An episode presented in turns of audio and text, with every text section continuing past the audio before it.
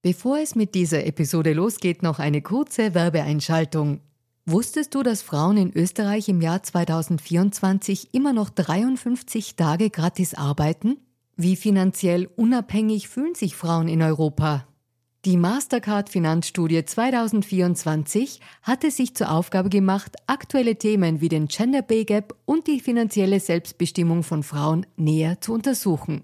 Finanzielle Bildung ist enorm wichtig für Frauen, um ein unabhängiges Leben führen zu können. Die Ergebnisse der Studie zeigen eindeutig, dass es noch viel zu tun gibt, insbesondere wenn es um die Förderung der finanziellen Selbstbestimmung von Frauen und Ungleichheiten im Job geht. Als weltweit führendes Technologieunternehmen im Zahlungsverkehr setzt sich Mastercard für eine inklusive digitale Wirtschaft ein, von der alle Beteiligten weltweit profitieren. Mastercard engagiert sich stark dafür, eine bessere Welt für Frauen in der Arbeit und in der Gesellschaft zu schaffen. Das beginnt bei dem Ende des Gender Pay Gaps im Mastercard-Universum und endet bei aktiven Förderungen für Kleinunternehmerinnen, Startups sowie jungen Mädchen in MINT-Karrieren. Weitere Informationen findet ihr unter www.mastercard.at-de-at. Und jetzt geht's weiter mit Fair and Female.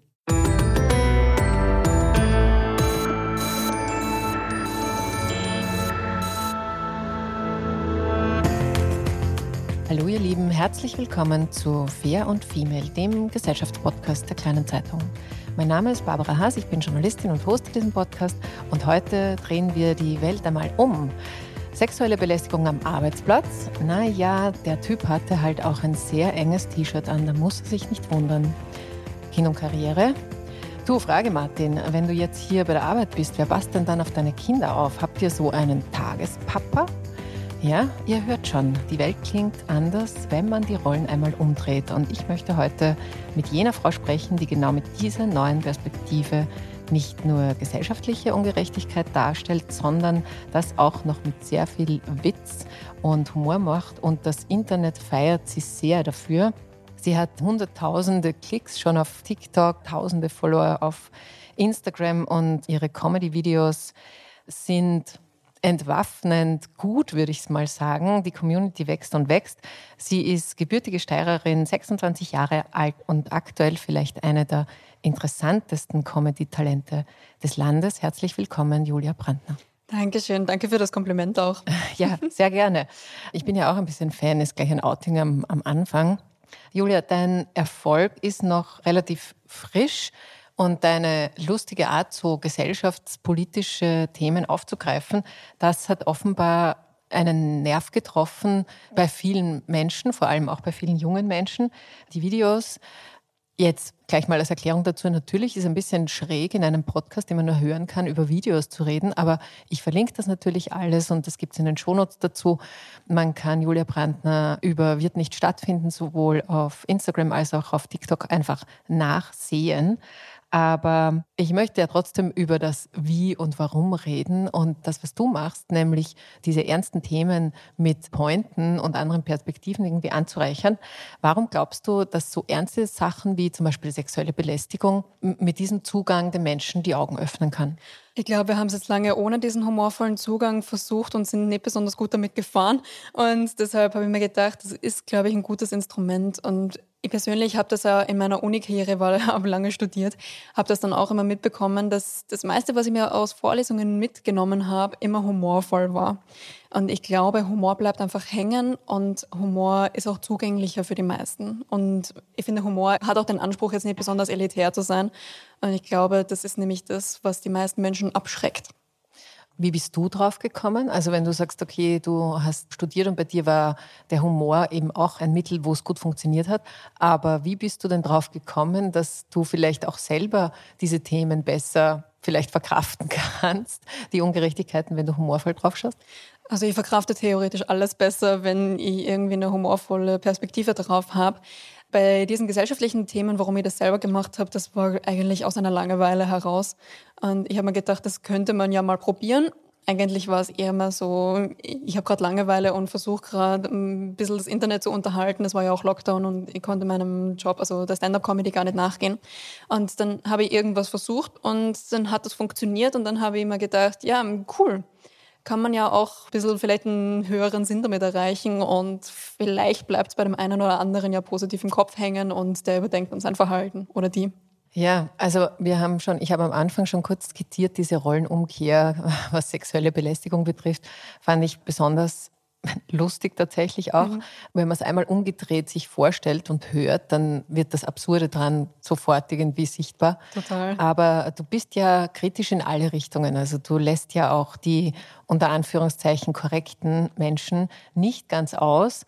Ein Ding, was man auch nachhören, nachsehen kann, ist, dass du kritisierst, dass Menschen, die sich halt für Toleranz aller Menschen einsetzen und alle Ethnien und jeder soll sozusagen eine Stimme kriegen, aber du, alter weißer Mann, Cis-Mann, heterosexueller Mann, du hältst jetzt mal die Klappe, wenn du was dazu sagen ja. willst. Und das habe ich interessant gefunden, weil dieser Begriff alter weißer Mann ist tatsächlich jetzt ja schon ein Schimpfwort. Worum geht es dir denn in deiner Kritik an dieser Netzgesellschaft, linken Netzgesellschaft, sage ich jetzt dazu?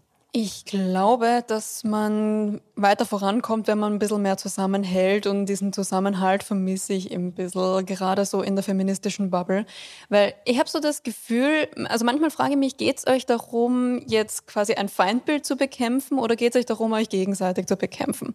Weil man kriegt so schnell einen Shitstorm, wenn man sich irgendwie Feminismus auf die Fahne schreibt und dann vielleicht einmal nicht mit Sternchen gendert, weil man damit quasi Trans-Personen ausschließt, aber dann kriegt man von einer anderen anderen Seite wieder ein Shitstorm, weil man besser mit Doppelpunkt gendern sollte, weil das Computer für Blinde, glaube ich, besser vorlesen können und es da irgendwie barrierefreier wäre. Also du kannst eigentlich nichts richtig machen. Mhm. Und ich habe das Gefühl, dass sich Leute viel zu sehr auf dieses Ding versteifen und beziehungsweise ich meine, ich kann schon verstehen, dass Menschen sagen, weiße heterosexuelle Cis-Männer hatten in den bisherigen Debatten den meisten Redeanteil, hatten sie auch. Und ich kann schon verstehen, dass man da mal möchte, dass die sich auch einmal zurücknehmen, möchte ich auch. Gerade wenn es um Frauenthemen wie Abtreibungen oder so geht, da finde ich, haben Cis-Männer einfach jetzt nicht so viel mitzureden, wenn es um den Körper einer Frau geht. Aber ich finde, wir sind ja doch noch eine Gesellschaft und es gibt halt hierzulande viele weiße heterosexuelle Cis-Männer. Und ich glaube, wenn wir als Gesellschaft weiterkommen wollen, dann dürfen wir die nicht ausschließen. Mhm. Du hast es eh schon jetzt ganz kurz gesagt. Es hat ja einen Grund, dass man die ein bisschen draußen haben will, weil die haben halt die letzten, ich sage mal, Jahrhunderte durchaus diese Gesellschaft geprägt und haben dafür gesorgt, dass die Macht dort ist, wo sie ist, nämlich Natürlich. bei ihnen. Und die haben jetzt vielleicht auch nicht so viel Bock, diese Macht abzugeben und deswegen sollen sie vielleicht auch nicht ständig irgendwie mitreden. Aber was mich jetzt trotzdem interessiert ist, wenn du auch diese unter Anführungszeichen politisch korrekten kritisierst, wie geht es denn dir dann? Also was erfährst du denn da für Reaktionen dazu? Das ist geteilt, so wie immer bei meinen Videos. Also es gibt Leute, die sagen mal, zum Glück endlich sagt mal jemand. Und dann gibt es aber auch die, die sich natürlich dann angegriffen fühlen und sagen, dass ich irgendwie die feministische Bewegung damit konterkariere. Und ja, finde ich persönlich nicht. Ich glaube, ich sage nirgendwo, dass weiße heterosexuelle Cis-Männer an der Macht bleiben sollen. Bin ich ja auch total dagegen. Aber also ich bin dafür, dass das halt divers ist und divers bleibt, aber dann darf man halt eine Gruppe, die halt sehr groß ist, auch nicht ausschließen. Ja, also ich, ich bleibe da auch bei meinem Standpunkt, aber man erfährt natürlich auch Kritik. Mhm. Shitstorms sind ja total beliebt. Man kriegt sie relativ schnell. Du hast selber ja. gerade gesagt, das ist hups, die Wups, schon ist er da. Wie gehst du denn mit solchen Reaktionen und Shitstorms um? Ist dir das egal? Liest du das? Ärgerst du dich? Ja, also ich habe einmal so einen Mini-Shitstorm bekommen, weil ich einem Rapper folge auf Instagram, der ein Feature mit einem anderen Rapper gemacht hat, der mal was mit den Hells Angels zu tun hatte. Und ich finde, da ist die Kritik bei mir genau richtig platziert, muss man sagen. So als jemand, der nur jemandem folgt, der was mit dem gemacht hat. Aber da habe ich einen abbekommen. Und ja, da habe ich erst einmal, da war mein bester Freund bei mir an dem Abend und dann haben wir uns erst einmal zusammen eine Flasche Gin Tonic gegönnt, weil das ist mir schon nahe gegangen, das erste Mal. Und habe ich auch gar nicht gewusst, wie ich damit umgehen soll. Habe dann auch gleich meinem Management geschrieben, voll panisch. Ich so, hey, ähm, ich krieg, glaube ich, gerade einen Shitstorm. Und sie haben dann aber gefragt, worum es geht. Ich habe es ihnen dann erklärt und sie haben dann gemeint, okay, das ist eh Kindergarten. Mhm. Meistens ist es das ja auch. Okay, aber das heißt, man muss sich auch nicht groß jetzt wirklich damit auseinandersetzen, mit diesen Kritikern und Kritikerinnen. Nein, also ich finde, ignorieren ist schon ein ganz gutes Tool. So. Ich ignoriere auch gerne Menschen, weil oft einmal ist Kritik ja auch sehr emotional gesteuert und dann kommst du eigentlich eh nicht dagegen an dann weißt du eigentlich schon, ja, der hat jetzt da so sein Weltbild und es ist eh egal, was ich sage, befeuere es ja nur weiter. Und dann entscheide ich mich dann bewusst dafür, dem Ganzen jetzt keine Aufmerksamkeit zu geben. Oder gerade auf Shitstorms wegen solcher Sachen, da reagiere ich eigentlich gar nicht drauf. Wenn es jetzt irgendwelche wirklich schwerwiegenden Vorwürfe sind, die vielleicht auch berechtigt sind, dann würde ich mich dazu schon positionieren. Aber das war bisher noch nicht der Fall. Also ich mhm. glaube, ich habe mir bisher jetzt noch nicht so was Arges zu Schulden kommen lassen, dass ich da jetzt wirklich groß Aufmerksamkeit in meine Imagepolitur legen müsste. Na, ich stelle es mir ja auch ein bisschen schwierig vor, weil jetzt kann man sagen, du machst Kabarett, Comedy, Satire vielleicht und die muss ja immer irgendwem auch ein bisschen wehtun, sonst funktioniert ja das Ding nicht. Absolut. Und eigentlich weiß ich immer, wenn ich Kritik bekomme, dass ich irgendwas richtig gemacht habe. Man sagt ja auch, man war nicht berühmt, bevor man nicht immer einen Shitstorm hatte. Sagt man das heute schon so? Ja, das sagt man schon so. so der, der, erste Shitstorm ist eigentlich so dieser, dieser Indikator dafür, so ja, jetzt hast du einen guten Fame-Level erreicht. Alles klar, gut. Äh, wieder was gelernt. Ich würde gerne einen Schwenk Richtung Arbeitsmarkt machen, ja. denn da gibt es vielleicht zwei Perspektiven auf junge Menschen und ihre Einstellung zur Arbeit. Ich skizziere das mal ein bisschen verkürzt, aber doch. Es gibt die Perspektive von junge Menschen, so wie du einer bist, die sich selbst als Generation Praktikum bezeichnen, die meistens gut ausgebildet sind und dann unter oder gar nicht bezahlt sozusagen die wertvolle, unter Anführungszeichen, Erfahrung sammeln, unter Anführungszeichen dürfen. Und auf der anderen Seite gibt es eben Arbeitgeber, Arbeitgeberinnen, Chefs, die finden, dass die Generation Millennial und vor allem Generation Z jetzt eigentlich gar nichts mehr ambitioniert macht und schon beim Einstellungsgespräch über Sabbatical nachdenken will und so. Irgendwie prallen da offenbar ein bisschen die Einstellungen aneinander. Und jetzt würde ich doch gerne ein bisschen was von dir hören lassen. Du hast ein Video dazu gemacht, da geht es um toxischen Arbeitsplatz oder toxische Arbeitsplätze. Und das haben fast 500.000 Menschen sich angeschaut. Mhm. Korrigiere mich, wenn es falsch ist. Aber oh, ich habe die genaue Zahl jetzt ehrlich gesagt gar nicht im Kopf. Es war, glaube ich, 560.000 oder 560.000, da wollen wir genau sein. Wahrscheinlich, wenn der Podcast ausgestrahlt wird, ist die Zahl noch ein bisschen höher. Also viele jedenfalls. Und da hören wir jetzt mal kurz rein. Deine Kernarbeitszeit ist von 9 bis 20 Uhr, aber wir sind da total flexibel. Also wir verstehen das auch, wenn du gerne mal eine Stunde früher kommst und eine Viertelstunde später gehst. Ah, du hättest gern mehr Gehalt? Ja, schwierig. Also mehr als Mindestlohn kann ich dir leider wirklich nicht zahlen, weil das gibt die momentane Firmenlage leider einfach nicht her. Entschuldigung, das ist meine Masseurin, da muss ich kurz ran. Hi Chantal. Ja, bitte später die Hot Stone Massage, diesmal mit Goldbahn statt mit heißen Steinen. Das leitet die Wärme einfach besser. So, Julia, wie ist es denn jetzt wirklich? Kann es sein, dass junge Menschen in diesem tollen Meer an Möglichkeiten und der individuellen Lebensgestaltung vielleicht manchmal übersehen, dass es um Leistung geht? Oder sind Chefs und Chefinnen halt selber durch ein unter Anführungszeichen ich muss aufpassen mit meinen unter Anführungszeichen setzen, toxisches Arbeitsleben gegangen und erwarten sozusagen das, was sie erleiden mussten, jetzt halt einfach von den Nächsten. Was, was ist, ich meine, du hast sicher eine subjektive Wertung, du kommst ja aus der anderen Ecke, aber was ist deine Einschätzung dazu? Also ich muss dazu sagen, mein Video, das war von anderen Arbeitsplätzen von mir inspiriert und das waren alles junge Chefs, also die waren alle aus meiner Generation, die so hart toxisch waren. Ich habe eigentlich selten in Umfeldern gearbeitet, wo wirklich so Generationen aufeinander getroffen sind. Also bei mir war ich war immer in jungen Firmen. Ich kann mir schon vorstellen, dass man da, wenn man selber in einer anderen Leistungsgesellschaft groß geworden ist, dass man da einen anderen Blick drauf hat und dass man die Jungen als faul sieht. Aber ich würde da total widersprechen. Ich finde, die haben total den Drive. Sie wollen es halt nur anders machen und sie wollen es nur anders ausleben. Und ich glaube, dass gerade heutzutage eigentlich junge Menschen schon sehr, sehr viel bewegen wollen. Ich glaube nur, dass die das halt nicht mehr in einer Bank machen wollen oder halt nicht mehr die Metzgerei von Papa übernehmen wollen, so ganz klassisch, sondern dass man halt auch andere Zugänge zum Arbeitsmarkt hat. Und ich glaube, Flexibilität wird halt immer wichtiger. Und ich glaube, das ist gerade auch für die Gleichstellung der Geschlechter total wichtig, dass Homeoffice mehr möglich wird oder dass flexible Arbeitszeiten möglich werden. Ich glaube, dass das gar nicht so blöd ist. Und ich glaube, dass da auch die Pandemie eigentlich ein ganz guter Treiber dafür war. Aber das interessiert mich jetzt doch noch ein bisschen, weil du sagst, das waren eigentlich alles junge Chefs und junge Unternehmen, wo du diese Erfahrungen gemacht hast. Ja, weil die zu überambitioniert sind. Also ich habe die Erfahrung gemacht, so junge Chefs brennen total dafür oder junge Chefinnen brennen total für ihre Sache und die wollen eigentlich, dass du mit dieser Firma verschmilzt. Und die wollen eigentlich wollen sie dir einen Managerposten geben, aber sie wollen dir halt nur so ein Praktikantengehalt dabei zahlen, weil wir sind Startups und wir haben kein Budget und äh, fahren halt selber einen Tesla und ja, so der Klassiker. So habe ich es halt erlebt. Also die haben, die haben schon einen, einen, totalen Drive, aber sie wollen halt, sie erwarten den halt auch von dir. Mhm. Okay, also wenig Gerechtigkeit sozusagen im Mindset der Firma. Ja, leider habe ich das so erlebt. Mhm. Okay, na gut. Jetzt könnte man sagen, ja, vielleicht ist das am Anfang auch so.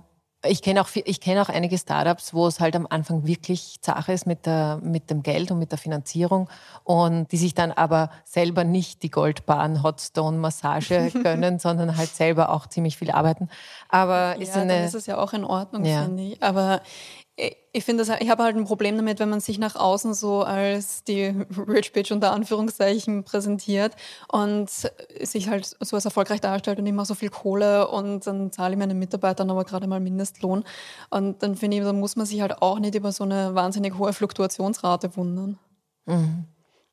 Ja. Julia, du bist recht umtriebig. Du hast auch heuer deine erste, wie sagt man da jetzt, Comedy-Tour, mhm. Stand-up-Tour, Comedy-Tour? Comedy-Tour, ja. Comedy-Tour, die im Mai beginnen wird. Und was du aber auch seit kurzem hast, ist ein eigener Podcast, der heißt Das fragt man doch nicht. Und ich habe da ein bisschen reingehört und um es kurz irgendwie den Hörerinnen und Hörern zu erklären, du fragst Menschen Dinge, die man sie eigentlich nicht fragen sollte. Also du fragst einen Krankenpfleger, ob er schon mal Medikamente gemobst hat oder du fragst deine Anwältin, ob die miesen Fälle immer das meiste Geld bringen. Und das ist ganz interessant zum Hören. Und andererseits habe ich mir gedacht, dieses Aufbrechen von Tabus, das dürfte schon ein bisschen ein Motor für dich sein. Und andererseits sind doch Tabus, also auch so, ebenso wie Geld oder Sex oder so in der, unserer Gesellschaft, sind teilweise vielleicht auch wichtig, weil sie ja immer auch einen gewissen Schutz bieten. Also eine Gesellschaft, wo alle Fragen ständig erlaubt wären, würde wahrscheinlich nicht funktionieren. Was macht dir so großen Spaß an diesem Tabubruch? Also da muss ich dir ein bisschen widersprechen. Ich finde, dass Tabus um Geld und Sex absolut aufgebrochen werden sollten. Ich finde, dass die eigentlich total kontraproduktiv sind und dass die überhaupt keinen Schutz bieten. Also gerade dass Sex so ein Tabu ist. Ich finde, wenn man nur so unter der Hand so drüber spricht oder wenn man da Kinder nicht richtig aufklärt, dann kann das ja massiv Gewalttaten in die Richtung auch fördern. Beziehungsweise, wenn Geld so ein Tabu ist, das klassische, über Geld spricht man nicht, dass man da halt so mitbekommen hat. Ich finde, du kriegst dann so eine Hemmung, über Geld zu sprechen und eigentlich sollte man aber über Geld sprechen. Also ich, ich tausche mich auch total viel mit Branchenkolleginnen und Kollegen aus, was die so verdienen. Einfach nur, ich finde, das gibt ja auch so eine gute Richtung. Und da kann man auch sehr, sehr viele Ungleichheiten auch sichtbar machen. Also ich finde absolut, dass man absolut über Geld spricht. Mhm. Ja, das stimmt wahrscheinlich. Bei Geld würde ich jetzt einen Schritt auf dich zumachen. Mhm. Beim Sex bin ich mir jetzt nicht so sicher, weil ich immer wieder mitkriege, dass gerade, ich sage jetzt mal ein bisschen verallgemeinern, deine Generation über ihr eigenes sexuelles Tun und die eigene Identität, gerade im Bereich der Sexualität, eigentlich mehr oder weniger auch in Ruhe gelassen werden. Also so, außer jemand möchte selber drüber reden, dann soll es schon interessieren. Aber ich sollte ja, also ich, so Gespräche jetzt rund um Weihnachten letztes Jahr war das auch oft so. Eigentlich ist es total angebracht, dass dich irgendjemand fragt, ob du jetzt schon Kinder haben möchtest. Total. Weil das ist die eigene Lebensplanung und ist ja auch ein Tabu. Ja, also ich meine, ich bin jetzt nicht so empfindlich mit der Frage, ob man mal Kinder haben möchte. Für mich ist es eher mehr so, dass es darauf beharren, dass Kinder das Wunderbarste der Welt sind, wenn man dann Nein sagt. Da denke ich mir, da sollte man halt auch andere Perspektiven zulassen. Und natürlich ist es unangenehm, wenn dir so Onkel Rudi auf der Familienfeier irgendwas über Sex erzählt, wenn du es jetzt gerade überhaupt nicht möchtest. Also ich glaube, alles mit Maß und Ziel, würde hm. ich sagen. Ja. Was sind diese, also was, vielleicht noch einen Satz ganz kurz zu deinem Podcast. Warum ist dir das so ein Anliegen? Also gerade diese Fragen, die man so nicht fragen würde, aus welchen Gründen auch immer? Das ist so ein bisschen ein USP von dem Podcast. Ich habe mir halt im, im, Vorfeld überlegt, womit möchte ich mich so von anderen Podcasts abheben.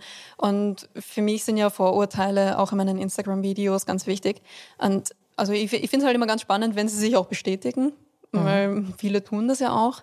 Und ich glaube, wenn man sie aber widerlegt, dann kann man Menschen auch noch einmal eine andere Perspektive eröffnen und kann ihnen auch zeigen, was hinter dem einen oder anderen Job auch wirklich steht. Welches Vorurteil hat sich bestätigt? bis jetzt in den Gesprächen? Ah, ja, ganz, was du nicht gedacht Frage. hättest? Ganz gute Frage.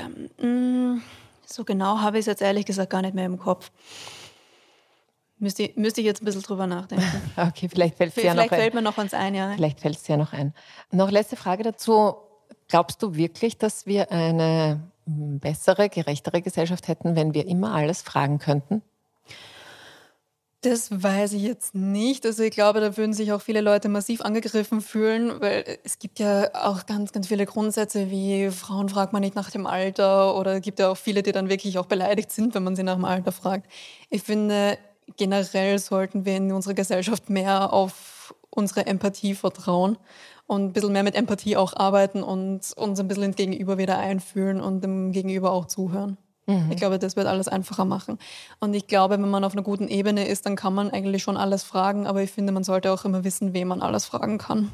Mhm. Und also ich glaube nicht, dass man jeden alles fragen sollen könnte. Ich weiß nicht, ob ich es mit Ja oder Nein beantworten würde.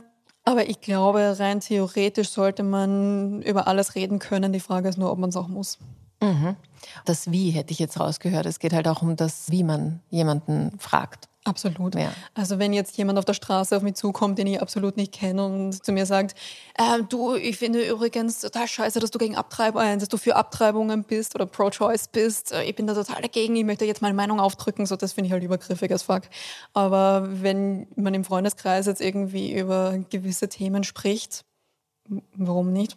Solange man, dann, solange man das alles respektvoll macht, dann sehe ich da eigentlich kein Problem. Und solange man es auch akzeptiert, wenn, man, wenn die Leute dann sagen, hey, darauf möchte ich jetzt gerade nicht antworten oder darüber möchte ich gerade nicht reden. Was ist denn das größte Tabu in deinem Freundeskreis zum Beispiel? Oh, ich glaube, in meinem Freundeskreis gibt es gar nicht so viele Tabus. Eines auch nicht? Puh. Ich habe nicht so einen richtigen Freundeskreis, deshalb ist es ein bisschen schwierig zu beantworten. Ich habe immer so, ich habe so einen Freundesstern, sage ich immer. ich habe immer so einzelne Freunde überall.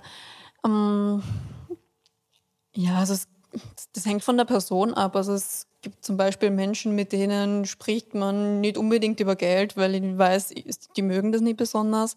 Aber es gibt auch Leute, mit denen spreche ich nicht über Sex, einfach nur, weil es für uns beide unangenehm wäre. Ich glaube, mhm. das, das ist abhängig von der Person. Okay.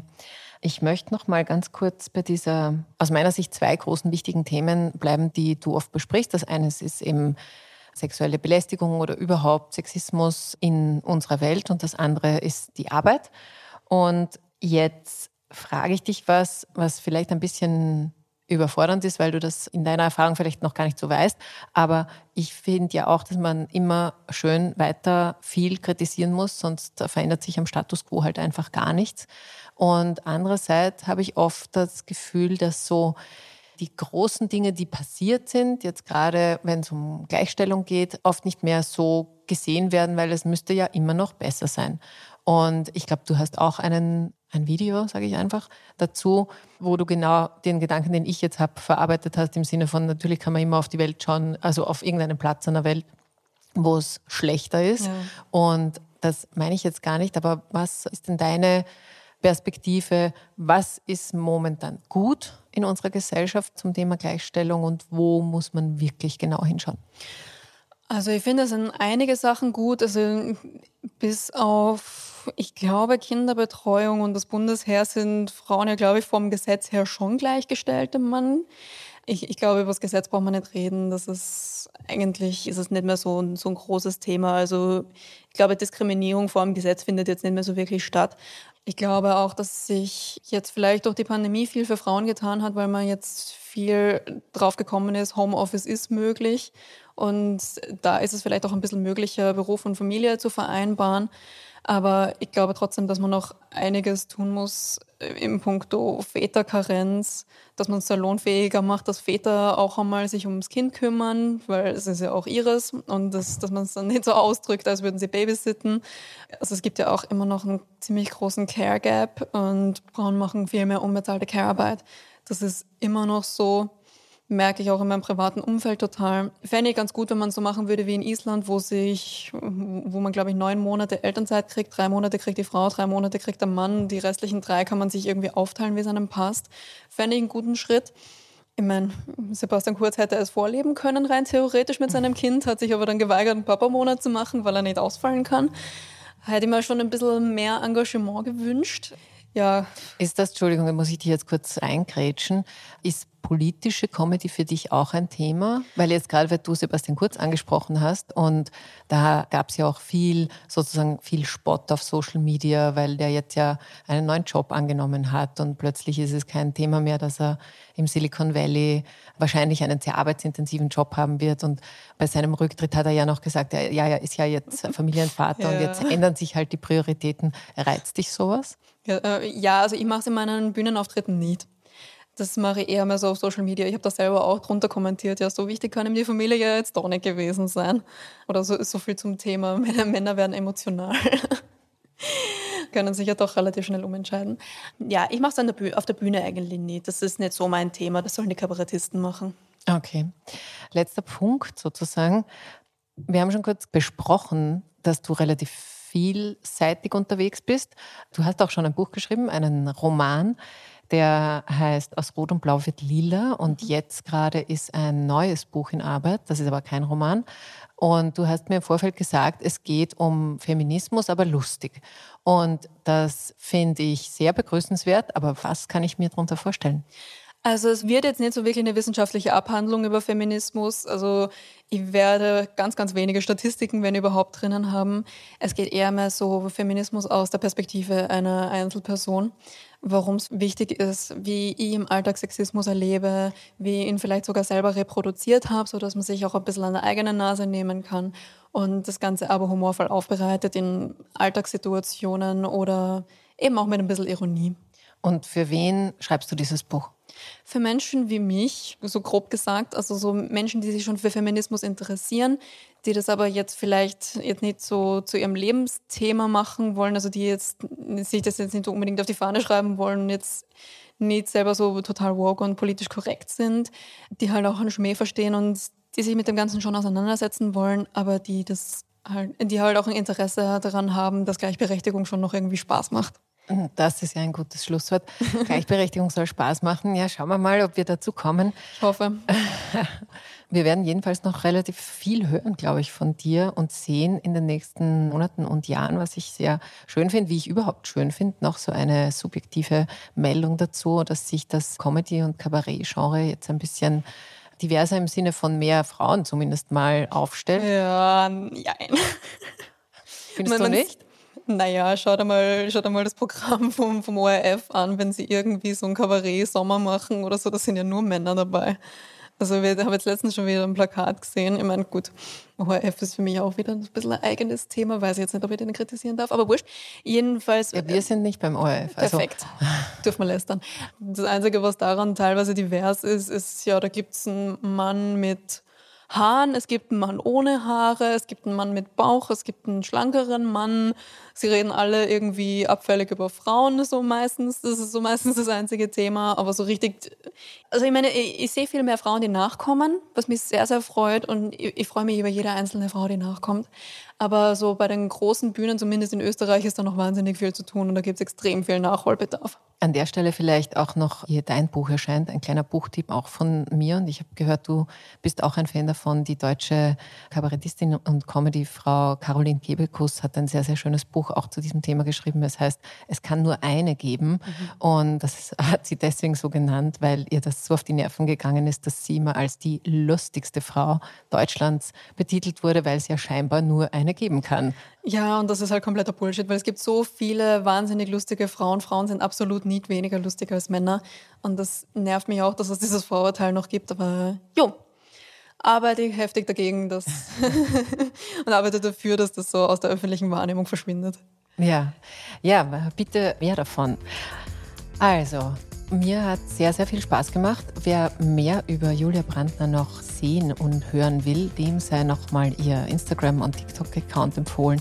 Und da wird nicht stattfinden, kann man da ganz sicher herzhaft lachen. Und manchmal sind so Situationen, wo einem das Lachen ein bisschen im Hals stecken bleibt. Aber auch das ist irgendwie schön und leitet zum Weiterleiten an.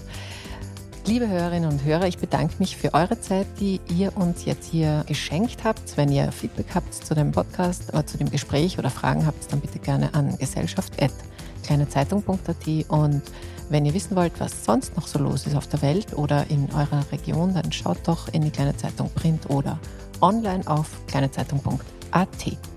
Ich freue mich, wenn wir uns in einer Woche wiederhören, wenn ihr das wollt. Und ich wünsche euch inzwischen in erster Linie eine humorvolle Woche, äh, in der man sich vielleicht selbst auch nicht ganz so ernst nimmt. Meine Erfahrung ist, das befreit auch ein bisschen. Aber jetzt habe ich Gott sei Dank keine guten Tipps mehr auf Lager und sage einfach nur schön, dass ihr alle da wart. Danke, Julia. Alles Liebe und Baba. Tschüss.